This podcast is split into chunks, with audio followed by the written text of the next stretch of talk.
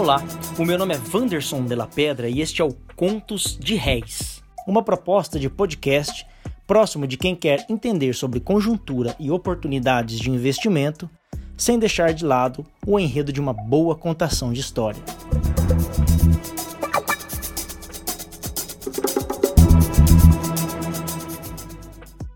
Trégua no pessimismo.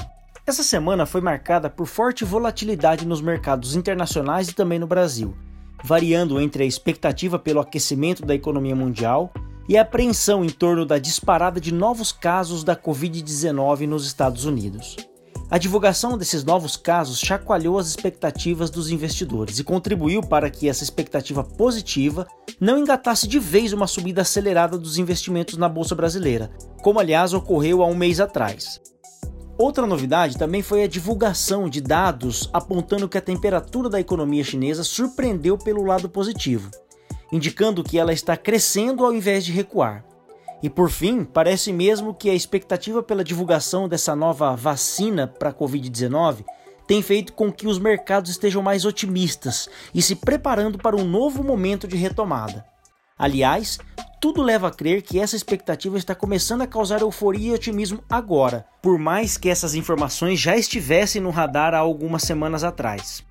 Por aqui no Brasil, a calmaria no cenário político tem contribuído para não atrapalhar essa tendência de boas expectativas.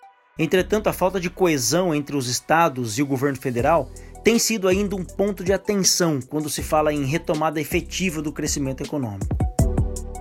Mas diante de tudo isso, onde é possível encontrar oportunidades?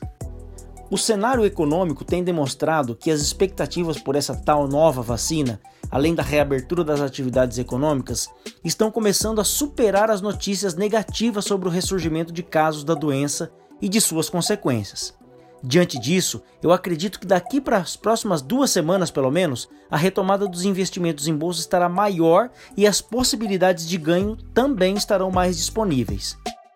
Eu acredito que setores de comércio que estão se adaptando à venda online, além dos setores de tecnologia que farão todo sentido, aliás, para esse novo normal econômico, tendem a trazer oportunidades interessantes nesse curto prazo. Um outro setor que também acredito que estará aquecido nos próximos dias é o setor imobiliário, que pode se animar com o cenário de baixa taxa de juros, impulsionando assim os financiamentos imobiliários futuramente. O conto da semana. Sandro e Valdir eram dois jovens que ganhavam dinheiro como artistas. A especialidade deles era construir esculturas na areia da praia de Copacabana e ganhar com as doações de pessoas que passavam e admiravam seus belos trabalhos. Os dois eram concorrentes entre si e viviam se aprimorando para se superarem o tempo todo. Entretanto, em um dia chuvoso no Rio de Janeiro, os dois se recolheram em uma cobertura em frente à praia a fim de esperar o tempo ruim passar. O tempo não estava com cara de que iria virar de vez para sol, não, mas qualquer possibilidade de ganhar algum dinheiro no dia os animava a esperar para retomar suas belas esculturas. Eis que em um determinado momento daquela tarde, o temporal cessou e as nuvens permitiram o surgimento de um tímido raio de luz.